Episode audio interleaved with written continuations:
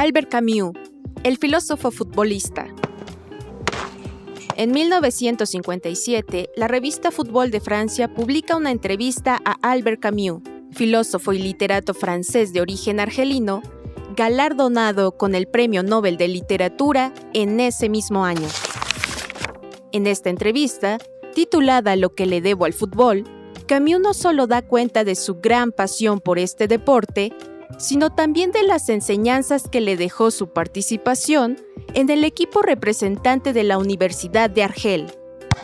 En primera instancia, el filósofo existencialista afirma que si algo le debe al deporte, son sus ideas más sólidas acerca de la moral y las obligaciones de los seres humanos, dejando ver con esto que el campo de juego también puede tratarse como un entorno educativo.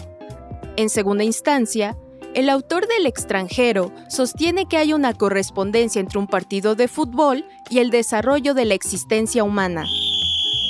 Pues así como el balón no siempre viene por donde el jugador espera, la vida también está conformada por eventos inesperados. Eventos a los que tanto el individuo como el jugador deben sacarles el mayor provecho posible.